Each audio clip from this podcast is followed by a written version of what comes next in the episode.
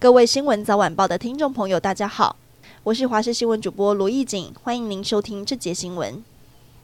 有关普发六千元的疫后特别预算，上周五在立法院三读通过，由总统公告三天后即可启动预算使用。财政部今天说明，普发现金发放的方式采登记入账、ATM 领现、邮局领现、直接入账和特定偏乡造册发放等五种方式。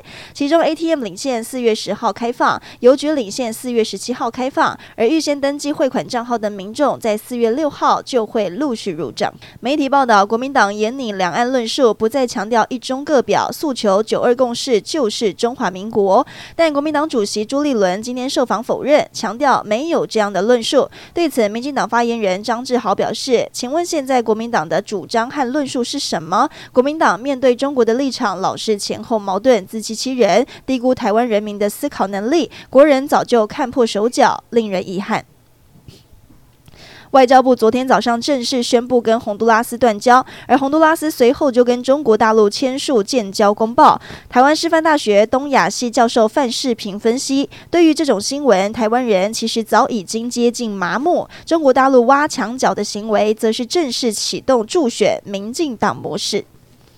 国内面临史上最严重蛋荒，许多餐饮业者疯抢鸭蛋替代鸡蛋，连农委会主委陈吉仲也建议消费者改吃鸭蛋，导致鸭蛋市场供需吃紧。这个月十号产地价大约三元，来到了四十八元历史新高。现在市场再传出抢鸭蛋的情况前所未见，清明节过后鸭蛋将大缺。主导鸭蛋价格的屏东县蛋类商业同业工会也证实，必须要调配端午档期的用量，恐怕无法再提。供餐饮跟消费端。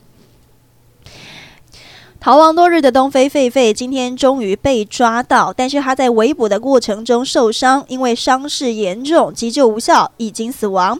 当时到现场时，狒狒已经受伤，经查是遭到猎枪打中。因为桃园市府参与人员仅配置麻醉枪，而且没有委托外部人员加入，农业局将报警厘清相关状况。